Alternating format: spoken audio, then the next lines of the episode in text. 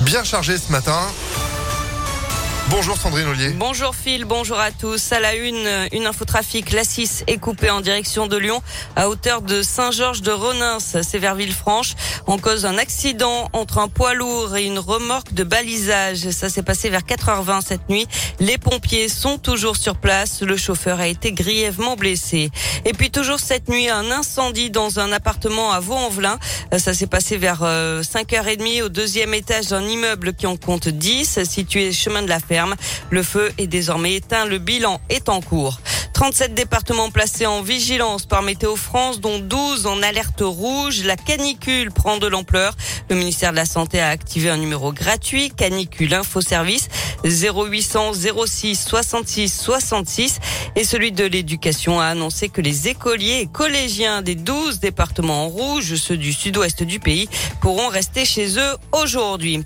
Un drame à Lyon, une femme a chuté du septième étage d'un immeuble Courviton dans le sixième arrondissement hier en fin de journée d'après le progrès.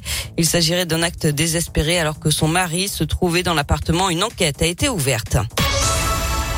J-2 avant le deuxième tour des élections législatives. Dans le Rhône, il y aura un duel entre l'Union de la gauche et la majorité présidentielle dans 11 circonscriptions sur les 14 que compte le département. C'est le cas de la deuxième circonscription où le député sortant, Hubert Julien Laferrière, est arrivé en tête au premier tour sous les couleurs de la NUPES, ancien membre du Parti Socialiste puis de la République en marche. Il est désormais porte-parole de Génération Écologie. Il affrontera Loïc Terren, le plus jeune candidat de la Macronie. Pleine canicule, l'enjeu climatique s'est imposé dans ce débat de l'entre-deux tours.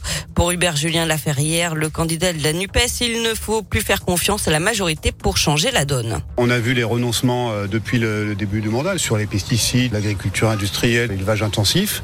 Et puis on a vu un grave renoncement qui était celui de la loi climat parce qu'on partait d'une convention citoyenne euh, qui était très ambitieuse. Et puis on a eu une loi climat qui a complètement détricoté les 149 propositions de cette convention citoyenne. Donc je crois qu'aujourd'hui il faut effectivement euh, faire confiance à la NUPES pour apporter une vraie ambition écologique et répondre aux objectifs que la France elle-même a pris. En cette période de forte chaleur, le gouvernement a justement promis de débloquer un fonds de 500 millions d'euros pour végétaliser les villes.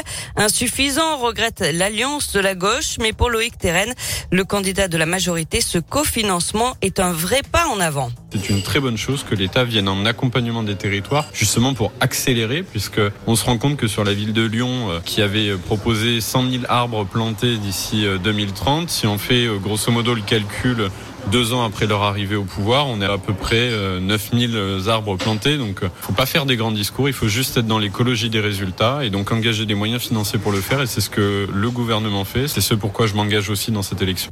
Et s'il est élu député, Loïc Terren s'engage notamment à proposer une loi pour lutter contre la pollution de l'air aux abords des crèches et des écoles.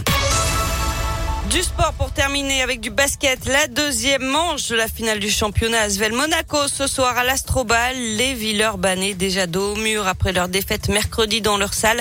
C'est la première équipe à trois victoires qui l'emporte, on le rappelle. Eh ben allez l'Asvel, merci beaucoup Sandrine pour l'info sport à retrouver sur impactfm.fr et vous êtes de retour à 7h. À tout à l'heure. À tout à l'heure 6h34. Météo